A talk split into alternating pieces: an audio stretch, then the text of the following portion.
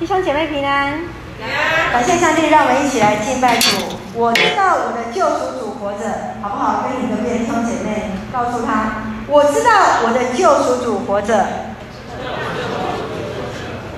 我知道我的救赎主活着，因为我们知道上帝一直在与我们同在。在新年月的当中，我们从九月份开始就是在阅读我们的呃我们的呃约伯记。所以，我们在这边要好不好？我们先欢迎第一次来到我们当中的弟兄姐妹。我们先欢迎许俊伟同学，应该今年是大三，对不对？大三哈，OK。来，许俊伟同学，请站起来一下。让我们欢迎你。这个牧师是用年次去算年龄的，应该是大三。好，OK，Good。来，接下来我们欢迎博彦同学。博彦同学，他现在是保护我们台湾的国军，谢谢你。好，谢谢，请坐。开心，开心。好，开心，请起立一下。开心是刚好回台北，刚回台北读书的。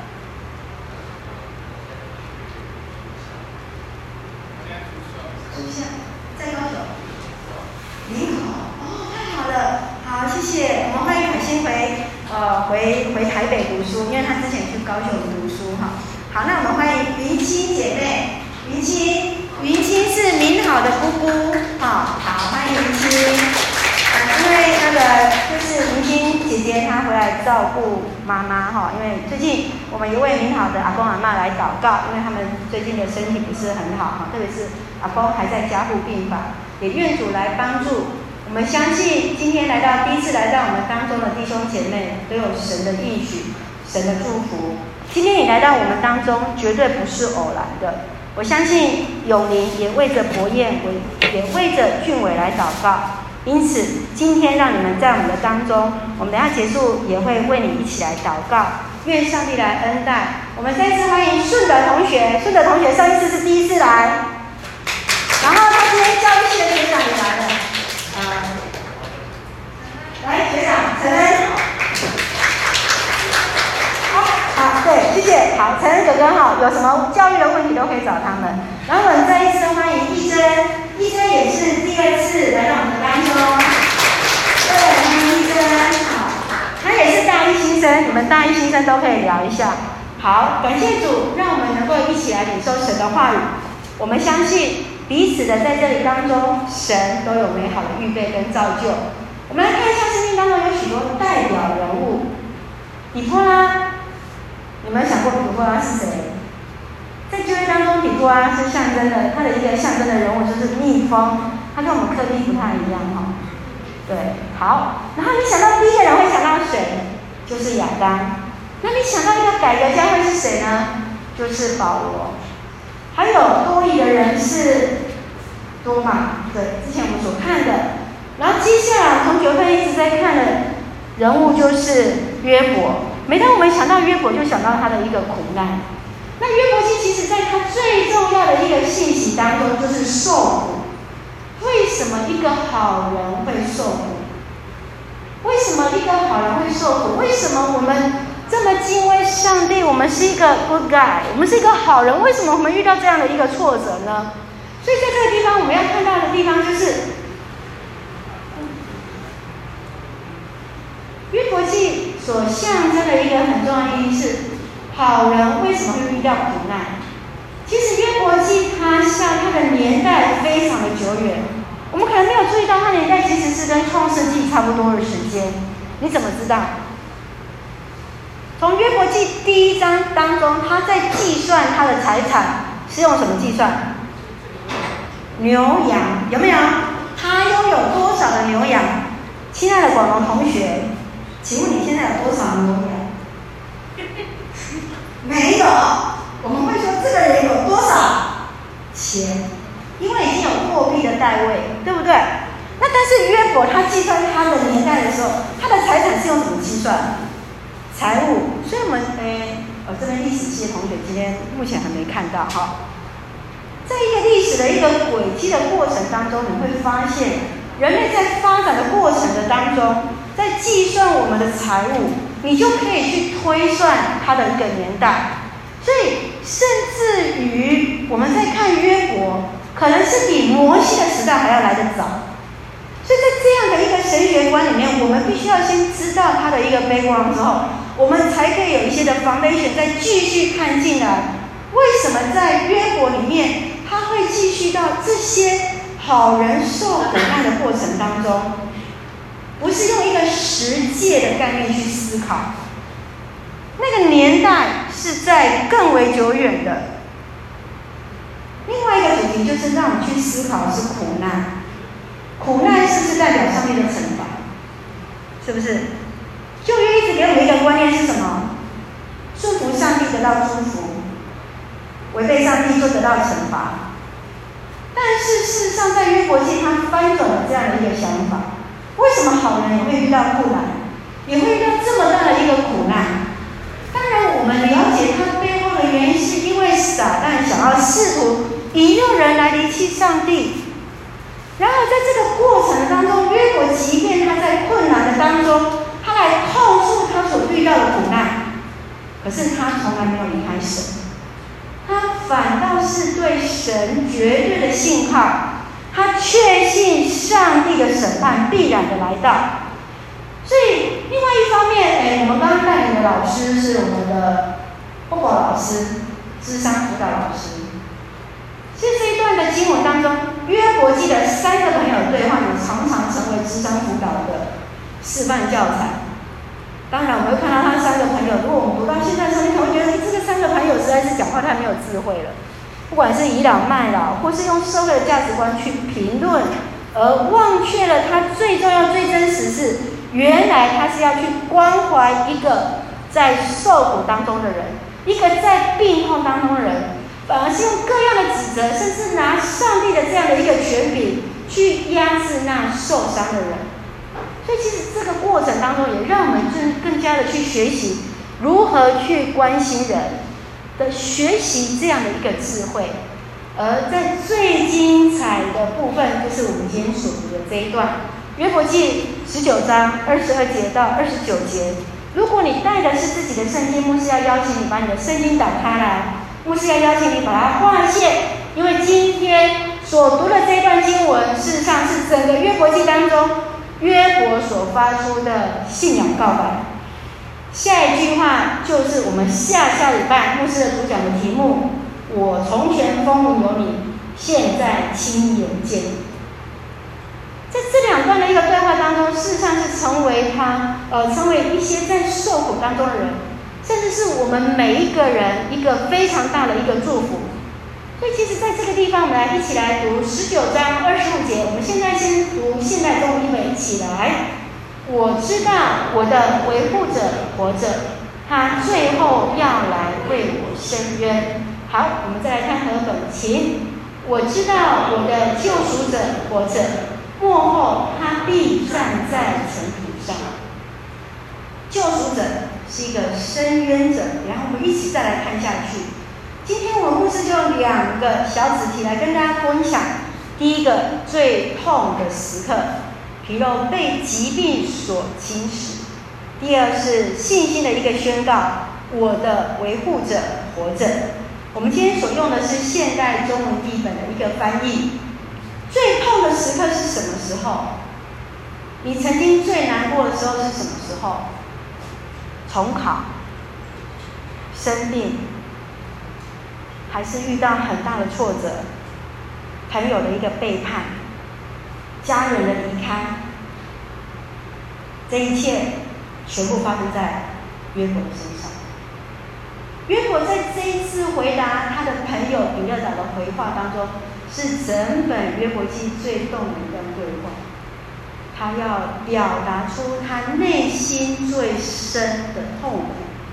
他想到他痛苦的光景的当中，他激动地说：“我的朋友，可怜我吧，可怜我吧。”当我回过来看十九章二十一节，在前一段的时候，他恳求他的朋友不要再去批评他了。但是让人觉得很鼻酸，当他已经失去了他的小孩。财产，甚至连家里的仆人都看轻他的时候，他的朋友还一：“你是因为得罪上帝，所以你是怎么样罪有应得，你是应该受到这样的一个苦难的。因此，他来哀求他的朋友，不要再说下去。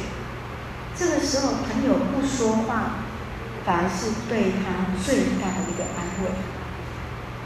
他遭遇到接连接二连三的一个灾难时，他说：“上帝好像使所有军队一起来攻击他一样，就好像最近我们有同学说，AC 打过之后，就好像被火车碾过去一样。约伯更可怜，是整个军军队一起打他。他从朋友所受到的打击当中，身体的疾病，内心的一个孤独，是他内心当中最大的一个痛苦。”我们一起来看，在约伯记十九章十三节到十九节，我们今天所没有读的，我们可以往前来看。世上，岳母最大的痛苦是因为他的亲人朋友的变心，他的亲朋好友，甚至他最好的朋友一本是他过去照顾的人、投靠他的人、仆人，还有多年的共患难的夫妻，他的妻子，甚至邻居里面天真烂漫的一个小孩。全部都来厌恶他，全部都来嘲笑他。亲爱的弟兄姐妹，你有遇到这么糟糕的情况吗？我想，我们若是像约伯遇到这样的情况，我们可能会觉得，上帝不如让我带我去吧。而最痛的是在他第七节所说的，一般上帝在这样的情况之下。不断的跟他哀嚎的情况之下，上帝也都不理他。这确确实实是一个人他在苦难当中最大的一个打击了。在十九章二十三到二十四节说：“我多么希望有人把能够记得我说过的话，把我的所说的话都记在书呃书本上面，或是用铁雕刻，或是用铅教冠，然后刻在磐石之上。”是什么样的痛苦让他想要记录下他所有经历过的一切呢？他期待着他自己的苦难能够成为一个见证，而最重要，他是要回应比勒达对他的评论：地上没有人会记得你。我们说，人死掉最可怕的事情就是被遗忘。人的离开最可怕的事情是不再被纪念。比勒达用这句话大大的打击他。不管你以前做多好的事情，关心多少人，nothing，什么事件都没有发生一样，因为没有人会记得你。因此，约伯渴望的事情是他所做的事情，他所说的话能够被记录下来，就如同古人所说的，期待能够立言一样。过年丁洋，有没有人知道这篇是谁写的？惶恐滩头说惶恐，伶仃洋里叹伶仃，人生自古谁无死？留取丹心照汗青。谁？文天祥。哇，这个第三类组的同学第一个回答。对，没有错，文天祥。当他在以身殉国之前，南宋末期的时候，他带着宋朝最后一个皇帝来逃到广东的珠江口的时候，面对了大海，后有猿人追兵，前有大海，他没有投降，选择以身殉国。他最终没有看到河图的一个恢复，他只能把自己的一番的担心记录下来，只盼他的正气能够长存。你想想看，文天祥写这些话的时候，是否也是带着他一个深度的一个绝望而投江自尽？然而，他依然要保持他的一个正气，确信他所做的是正确的。文天祥的心情，我们好像可以稍微理解，透过约果的一个心境当中，渴望自己的话语。渴望他对神的忠诚能够被记录下来。然而，在这个过程当中，约伯在最痛的时候，他依然对上帝怀有信心，因为他确信上帝会还给他一个公公道。他不会因为目前的惨况而放弃了希望。这是他跟文天祥不一样的地方。他坚持要面对上帝来陈述自己的冤屈。他确信一件事情，就是上帝一定会为他伸冤，不管他前面三个朋友是如何的论述他，但是朋友不能取代上帝来作为审判，因为唯有上帝才是真正的审判官。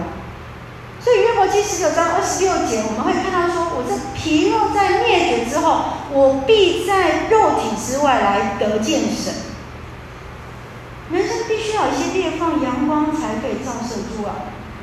路上要有一些的坎坷，人才会再次的坚强。一帆风顺，我们就不知道不知道什么是崎岖，我们就不知道如何再重新站立起来。没有跌倒怎么会站立起来呢？不是吗？我们可以生病，但是我们不伤。即便在肉体在受伤的当中，我们依然可以知道，在肉体之外可以得见神的面。有曾经经历过什么样的痛苦？你曾经经历过什么样的苦难吗？呃，我们这边有些同学第一次听到，牧师曾经说过，我在呃生妹妹的时候，晚上八点四十五分生下我们家的妹妹以琳，她今年小六。她一出生下来的时候，就得到呼吸窘迫症，然后呢，我们就签下了插管同意书。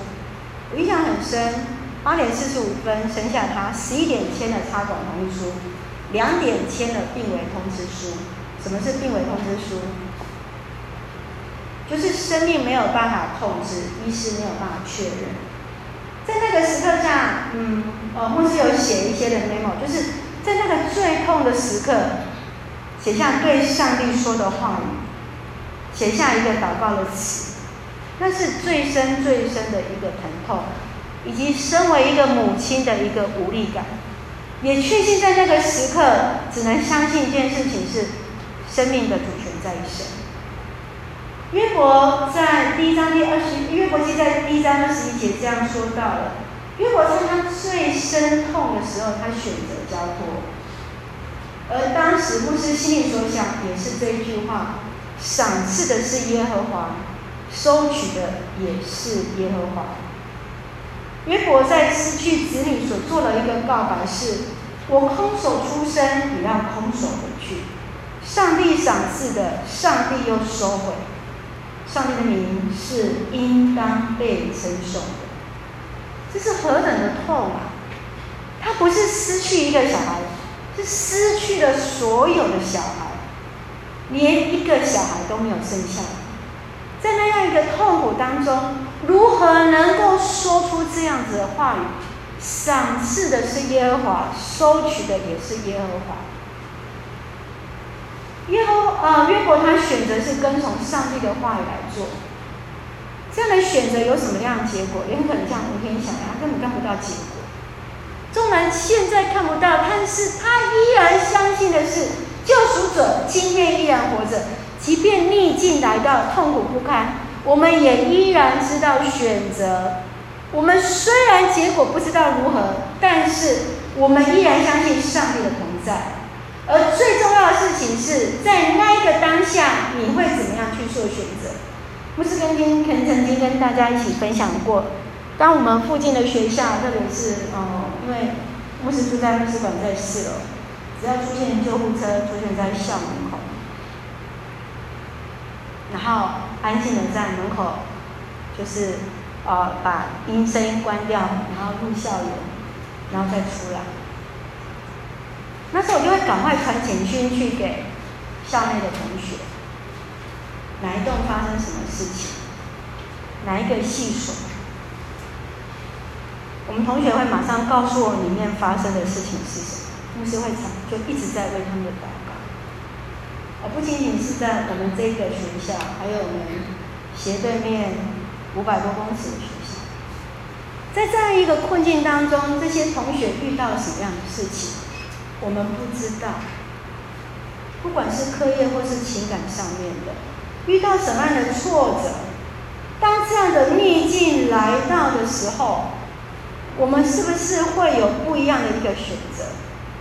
今年端午节又是另外一个情况出现的时候，牧师赶紧打给我之前关心的一位同学，他告诉他是告诉我，他说牧师你不要担心我，他那时候发生事情的时候是大概大三的时候，他现在已经研究所了，他告诉说牧师你不要担心我，因为我已经进入到我研究的领域，我还有好多好多想要去研讨的地方。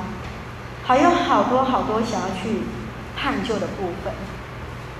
亲爱的弟兄姐妹，约伯的苦难不是只有在圣经当中，而是很真实的就发生在我们当中，不是发生在病房里面那年老的长辈，甚至就是发生在我们邻近的同学的身上，甚至是坐在你隔壁的这位同学。我们当遇到这样的一个情况之下，我们会怎么去做？我们是否依然能够做出那信心的宣告，就是我相信我的维护者是活着的呢？你是否依然相信上帝是与你同在的呢？约伯改变了原先对朋友批判所产生的一个防卫机转。我们知道，当别人在攻击我们的时候，我们会有一些的防卫机转出来，要来保护自己。他彻底去斩断，不再让朋友对他的一个批判来影响他，而是转向上帝。亲爱的同学，要记得这句话：把外面别人对你的指责、控诉阻断掉，转向上帝，学习像约伯一样，注目在上帝身上，看见上帝依然对你的带领。约伯把他原先期待人对他的一个关心、慰问跟投礼。他放弃了，他转向上帝来申诉，转向上上帝来做出这样一个宣告，因为他相信他不要再依靠人了，而是要依靠上帝，因为他确信上帝必然为他主持公义。所以在这个过程当中，约伯所相信的就是什么？我们一起来读好吗？十九章二十五到二十六节，来，我知道我的救赎者活着，末了必站立在地上。我这皮肉灭绝之后，我必在肉体之外得见神。把它背起来。要确信一件事情是：我的救赎主是活着的，你的上帝是活生生的上帝啊！亲爱的同学，告诉隔壁人，你的上帝是活着的上帝。你的上帝是活着的上帝，你的上帝不是死人的上帝，你上帝是活的。不要忘记了，即便在最痛苦的时刻里面。上帝依然活着来带领着你，千万不要失去了信心。约伯在最痛的时刻，他选择转向神。什么是救赎者？救赎者在希腊文当中是 Geo，它是一个至亲的金属意思，它是代表着如同在路德记当中的波阿斯一样。是他要为死人治死人来赎回产业，是要偿还旧债，是能够为你报血仇，甚至于为你立子若立后生子立后的一个义务，甚至是他作为他至亲的一个辩护人的一个职分，这是一个救赎者啊。所以为什么在看路德记的时候，你会看到说，为什么说波阿斯是路德的一个救赎者一样？是他的一个帮助者，有一个这么好的上帝在陪伴着我们，不管你所做的是什么，上帝来帮助你，作为你的辩护者一样，来为你来伸冤。所以我们看到，上帝就是他的辩护者，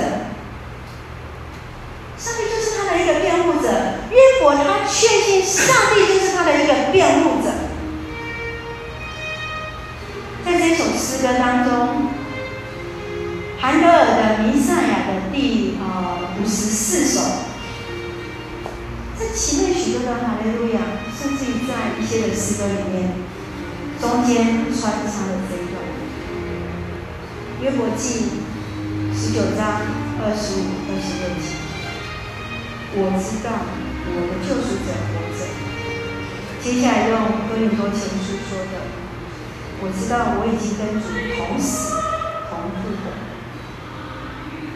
我知道我的救主者。为什么韩德尔要在这样这一首的弥赛尔当中穿插了约伯？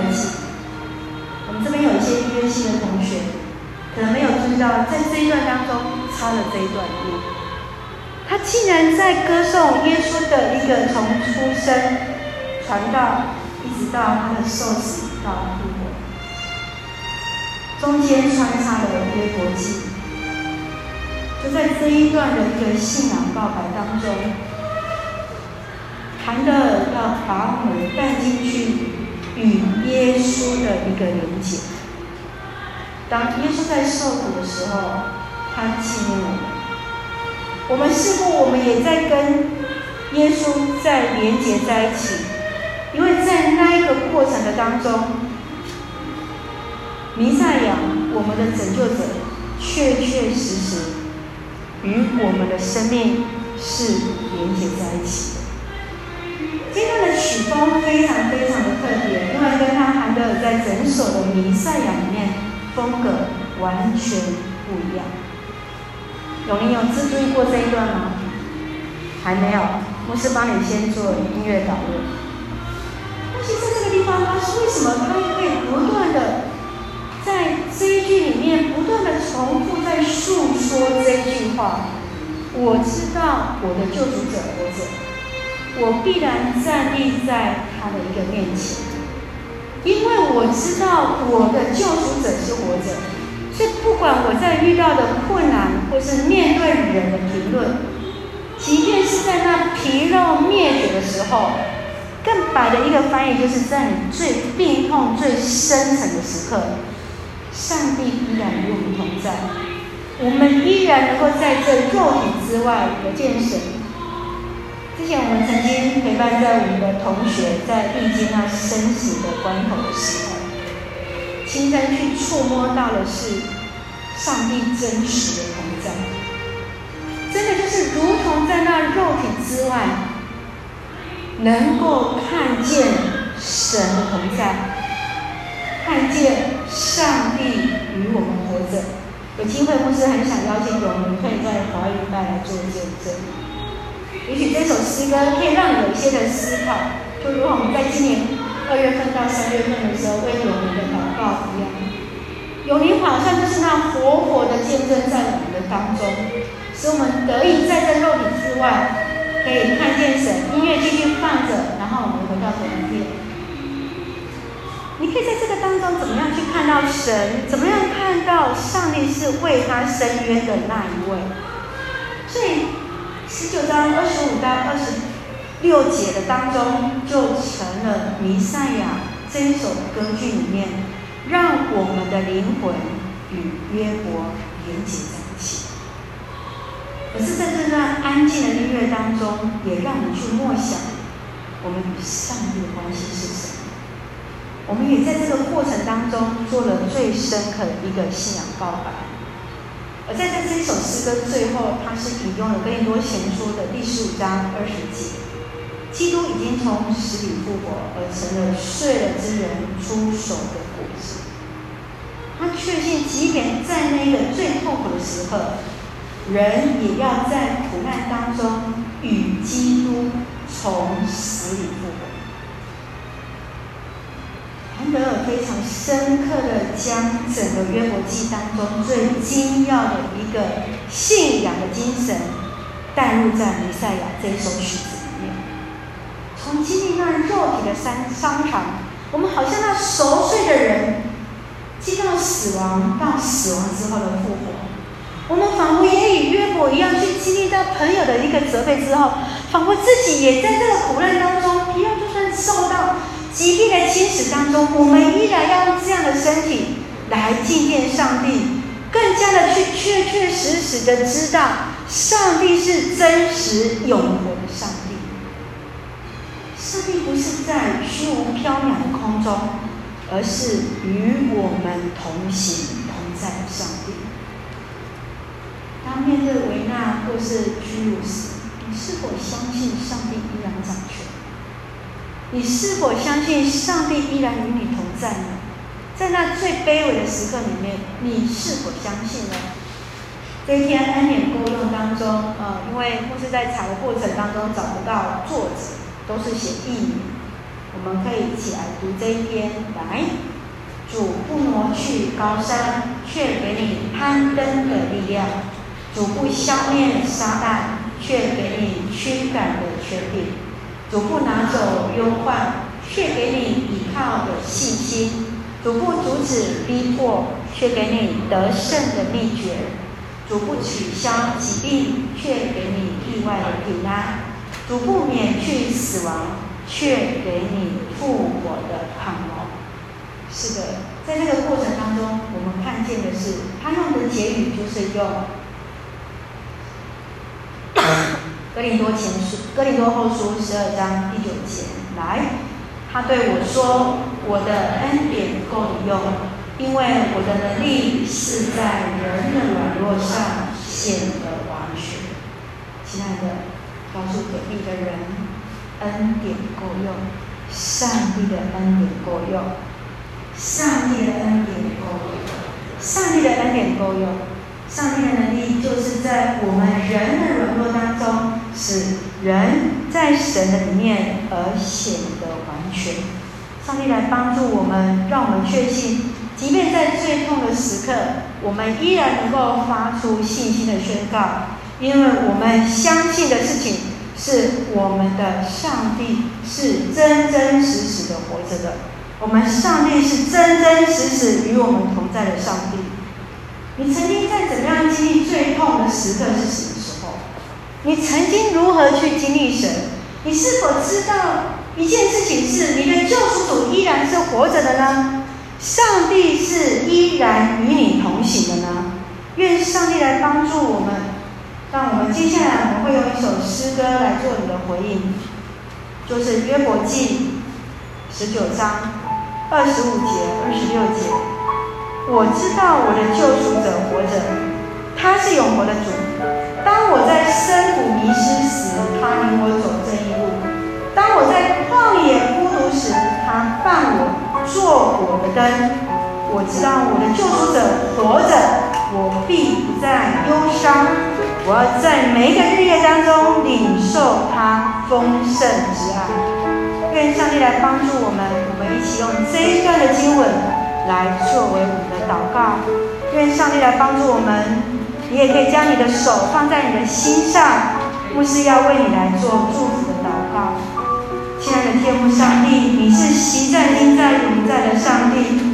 过去你如何带领我们、陪伴我们，我们确信在未来的生命旅程当中，我们必然能够有你的同在，不断经历你复活的大能与恩典。